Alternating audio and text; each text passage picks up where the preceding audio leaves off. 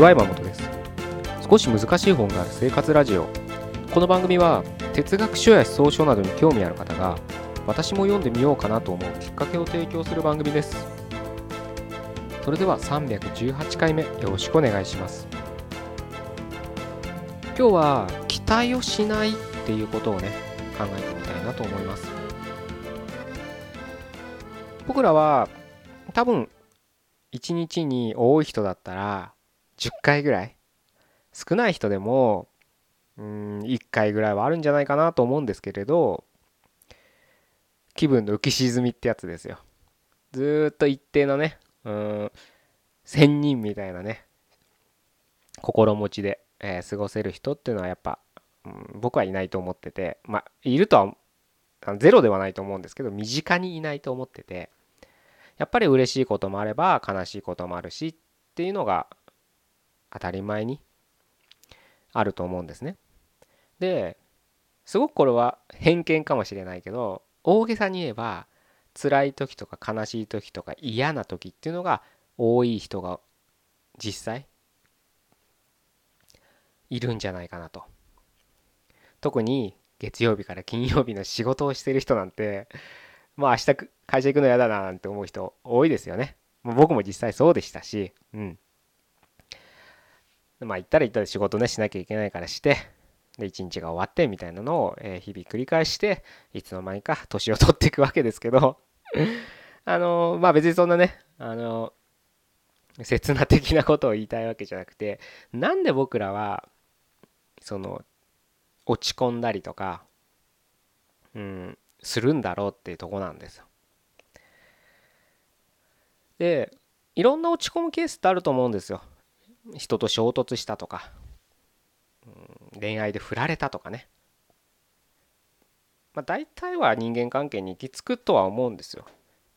宝くじをね買ってあのなんだろうな外れたらまあそれは落ち込むかもしれないけれどそんなねあのなんだろうな人になんかだ例えば10年連れ添ったね奥さんに振られるよりは落ち込まないと思うんですよ。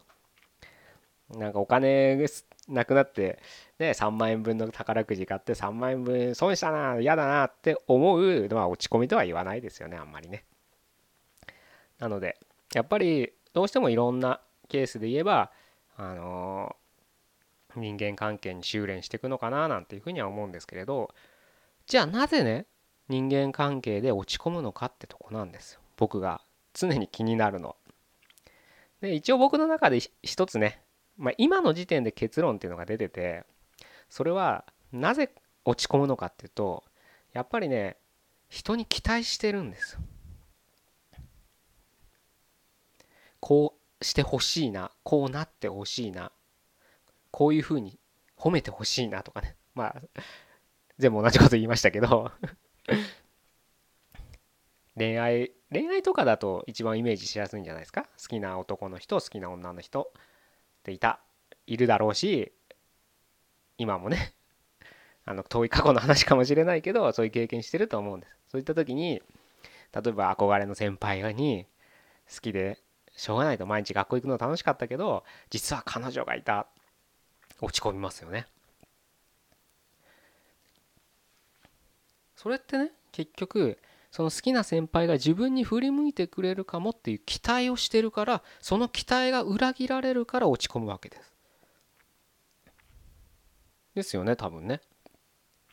会社関係だってそうですよ。なんか昇進ね資格試験受けて面接も受けてなんか手応え良かったと企画うんなんだ人事部かな？分かんないけどあのね所属部署の課長部長から承認を得て承認というかねちゃんとハンコをもらってじゃあ次のあのちゃんと筆記テスト向かってでその総務部なんつうんだろう経営企画？なんかよくわかんないけど事務型のね最終試練を通れば課長職になるみたいな時にそのそこで落ちてしまう。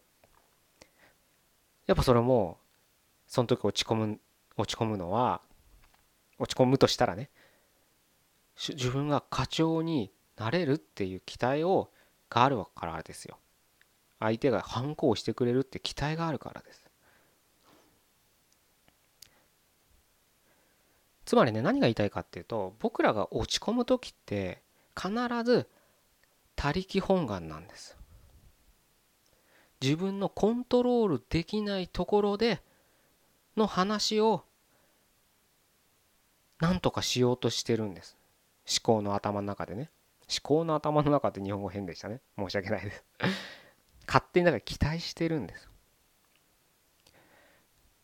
これね一見不思議なこと言ってるように聞こえる人もいるかもしれない。それはなぜかっていうともう僕らそういう枠組みで生きてるから。生まれた時から。人間ぐらいですよこんな。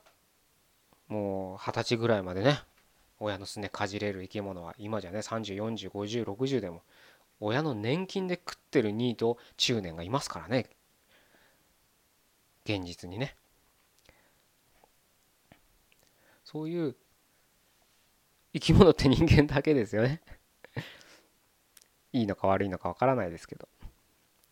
その時にすごくこれこん本当にあったニュースなんですけどもうご高齢のね親御さんが亡くなったと。でもそのまま放置してたんですよその息子は。なぜかっていうと死亡届死亡って推定されたら年金もらえなくなるからただその理由で何年も家の居間に亡くなった子ね両親を両親置いといたんです。そんなやつがいるんです。行き過ぎるとね。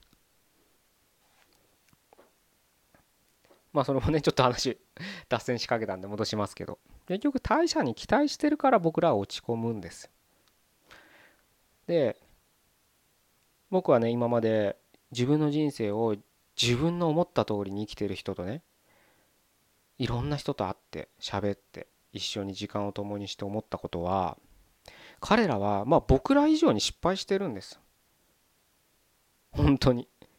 女の子にアタックして振られるでも振られても行くわけです。センチメンタルな男の子だったら一回振られたらもう恋愛したくなくなるのかもしれないでも何度もアタックしに行くんです。いろんな人に。ビジネスしてしてる人もそうです。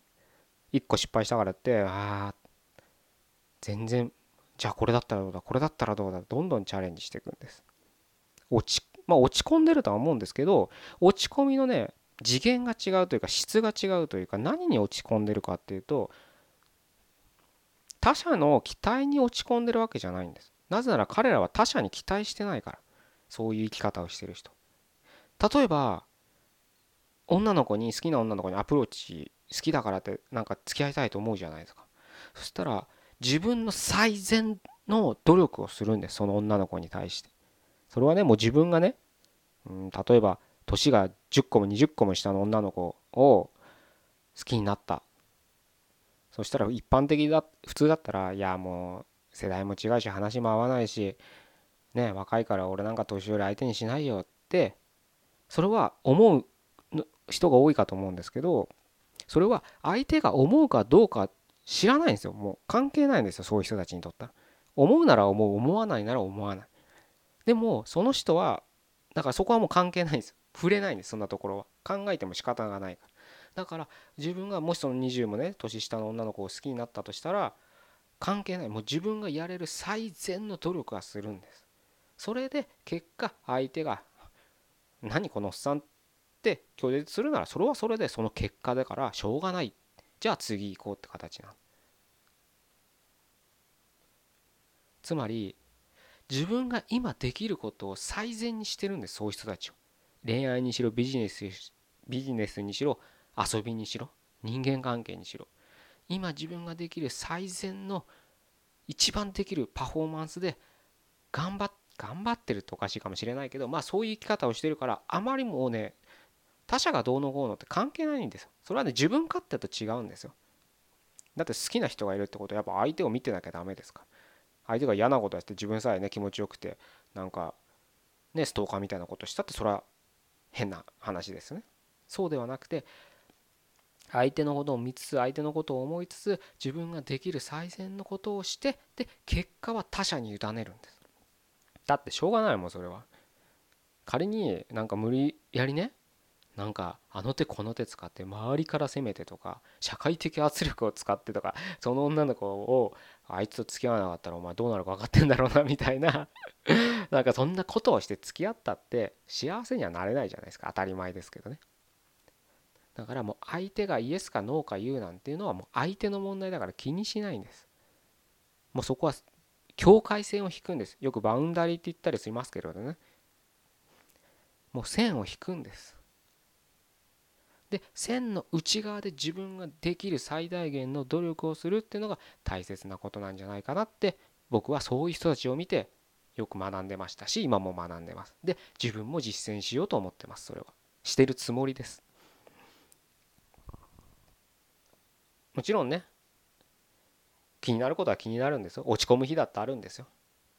でも落ち込んでもすぐ立ち直れるんですよ。こういうことに知ってたら。だってもう本当にしょうがないんだから。あい逆逆だったら嫌じゃないですか。無理やり自分のねなんか行動とかを抑制されたらみんな反発しますよね。だから自由から逃走したいんですよみんな。あ自由から逃走じゃないです。自由を求めたいわけじゃないですか。窓ガラスみんな割りたいわけです。盗んだバイクで走りたいわけですよ。ね。自分がやられたら嫌ですよね。つまり嫌だってことは自分が嫌だし自分はね相手の期待に応えてその通りねなんか操り人形じゃないけどそんな人生想像してみてください。というかできないんですよねそういうのはね。きっと。だから相手も同じなんですだからもうあとは自分がやれることをやるしかないですよね。たまにね教育者とかこういうセミナーとかえー、ビジネスとか分かんないですけどね、まあ、何かを伝える側のことをしててたまにその生徒さんというかね集まってくれる人をねなんかうまくいかないとかねすごく心配してあげてこうしてあげようああしてあげようってね一生懸命考えてる人いっぱいいますけれどそれはまあそれで優しい人なのかもしれないけれどでもやるかやらないかはその聞く側の問題ですから。だからよく言うじゃないですか。水辺のほとりまでは連れていくけどそっからその水に飛び込むかそのまま立ち止まるかはもう相手に任せるしかないんです。ドーンと押して水辺に飛び込ませちゃいけないんです。でもみんななんか優しすぎるんですよね。こうしてあげようとかね。ボーン。それって結構ボーンと押してるってことですからね。違うんです。水辺場では連れてってあげればいいんです。そしたらあとは飛び込むもよしそのまま帰るもよしなんか水辺で釣りをするもよし本を読むもよし相手に任せればいいんです。是非ねあのそういう、えー、ことを知ってると知ってないのとでね日々あなたも落ち込むこと多いかと思うんですけれど立ち直る回復のねスピードとは全然違ってくると思うのでちょっと頭の片隅に置いといていただければと思って今日はこういう話をさせていただきました。じゃあ318回目ここで終わりたいと思います。どうもありがとうございました。